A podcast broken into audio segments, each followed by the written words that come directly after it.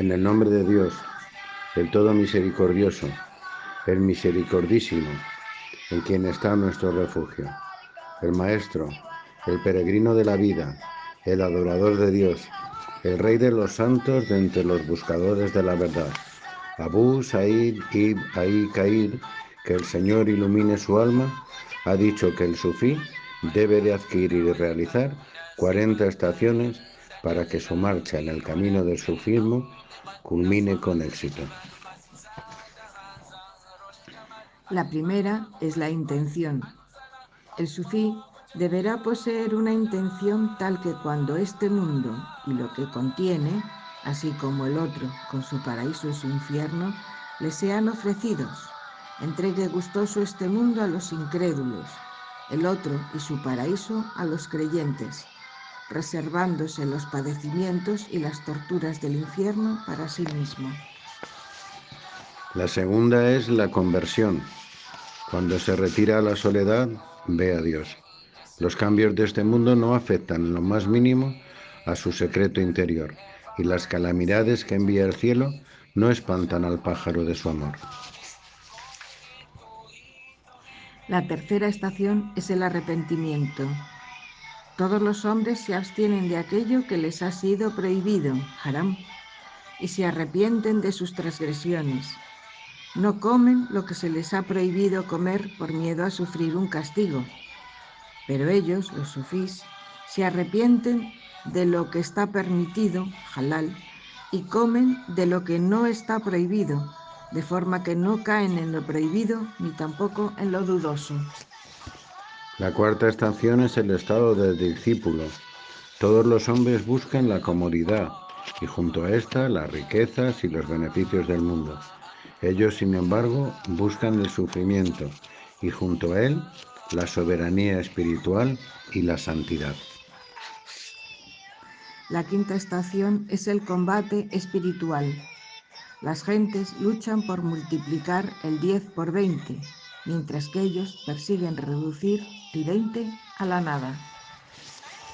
La sexta estación es la atención constante. La atención constante consiste en mantener el alma en retiro para que el Señor del universo la preserve de todo mal. La séptima estación es la impasibilidad. Si los dos mundos se derrumbaran sobre sus cabezas, no se inmutarían y lo mismo sucedería si el amor de todos los habitantes de este mundo se dirigiera de pronto hacia ellos. La octava estación es la invocación del recuerdo de Dios, Dirk. Ellos lo conocen en sus corazones y lo invocan con su lengua. No conocen otro camino que aquel que conduce a su presencia. La novena estación es la satisfacción. Si Dios los priva de vestido, están satisfechos. Si los priva de alimento, están satisfechos. Jamás se limitan a los cuatro muros de la voluntad propia. La décima estación es la oposición al ego.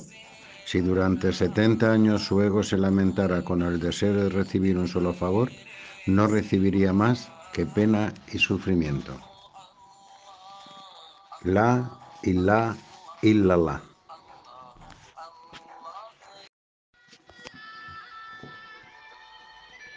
undécima estación es la perfecta ecuanimidad, incomodidad y bienestar.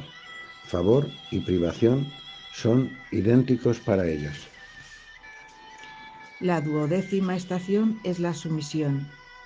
Si la flecha del destino los alcanza desde la esquina escondida de la desgracia, ellos se colocan en la catapulta de la resignación y se exponen a las flechas de la calamidad haciendo de su corazón y de su alma una diana. Permanecen siempre inquebrantables ante la fecha del destino. La decimotercera estación es la entrega confiada. No piden nada ni a la criatura ni al Creador, lo adoran por sí mismo, y no hay entre ellos ni pregunta ni respuesta. El Señor del universo les permite obtener el objeto de su deseo cuando tienen necesidad de él. La decimocuarta estación es la renunciación. De todos los bienes de este mundo, solo poseen un vestido remendado cien veces, una alfombra y un trozo de fieltro. Su vestido le resulta mil veces más precioso que brocados y trajes suntuosos. La decimoquinta estación es la adoración. Su ocupación a lo largo del día consiste en la recitación del Corán, la invocación del nombre de Dios y la vigilia nocturna. Sus cuerpos permanecen siempre perseverantes en el servicio de los demás, sus corazones inflamados en el amor del uno y su mente concentrada en la búsqueda de la contemplación del Señor. La decimosexta estación es el crepúsculo. Ni ingieren cualquier alimento, ni se visten con cualquier ropa, ni frecuentan cualquier compañía. No buscan más que la compañía de Dios, exaltado sea. La decimoséptima estación es la sinceridad.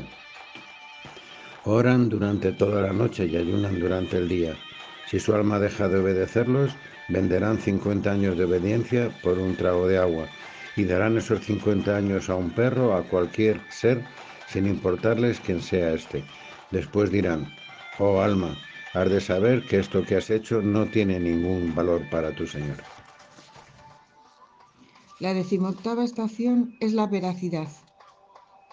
No dan ni un solo paso si no es en la vía de la veracidad, ni pronuncian una palabra si no es la verdad. Sus lenguas dan testimonio de sus corazones, sus corazones lo dan de su secreto íntimo y su secreto lo da de Dios.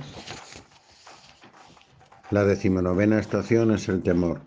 Cuando contemplan su rigor, tiemblan de temor y no tienen más esperanza que su obediencia les sea de alguna ayuda. La vigésima estación es la esperanza. Cuando contemplan su misericordia, estallan de alegría y nada les infunde temor.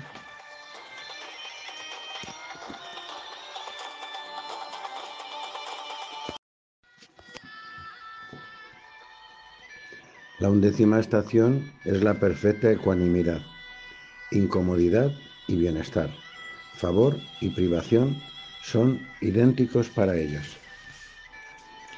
La duodécima estación es la sumisión. Si la flecha del destino los alcanza desde la esquina escondida de la desgracia, ellos se colocan en la catapulta de la resignación y se exponen a las flechas de la calamidad, haciendo de su corazón y de su alma una diana, permanecen siempre inquebrantables ante la fecha del destino. La decimotercera estación es la entrega confiada. No piden nada ni a la criatura ni al Creador, lo adoran por sí mismo, y no hay entre ellos ni pregunta ni respuesta. El Señor del universo les permite obtener el objeto de su deseo cuando tienen necesidad de él. La decimocuarta estación es la renunciación. De todos los bienes de este mundo, solo poseen un vestido remendado cien veces, una alfombra y un trozo de fieltro. Su vestido le resulta mil veces más precioso que brocados y trajes suntuosos. La decimoquinta estación es la adoración. Su ocupación a lo largo del día consiste en la recitación del Corán, la invocación del nombre de Dios y la vigilia nocturna. Sus cuerpos permanecen siempre perseverantes en el servicio de los demás, sus corazones inflamados en el amor del uno y su mente concentrada en la búsqueda de la contemplación del Señor. La decimosexta estación es el crepúsculo. Ni ingieren cualquier alimento, ni se visten con cualquier ropa, ni frecuentan cualquier compañía. No buscan más que la compañía de Dios, exaltado sea. La decimoséptima estación es la sinceridad.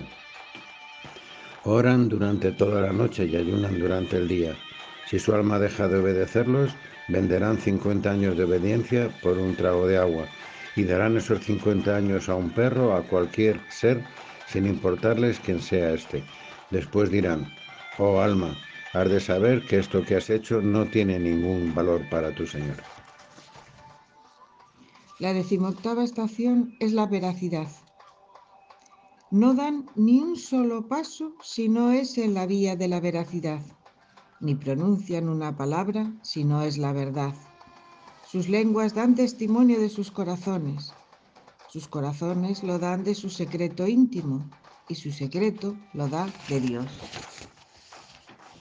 La decimonovena estación es el temor. Cuando contemplan su rigor, tiemblan de temor y no tienen más esperanza que su obediencia les sea de alguna ayuda. La vigésima estación es la esperanza. Cuando contemplan su misericordia, estallan de alegría y nada les infunde temor.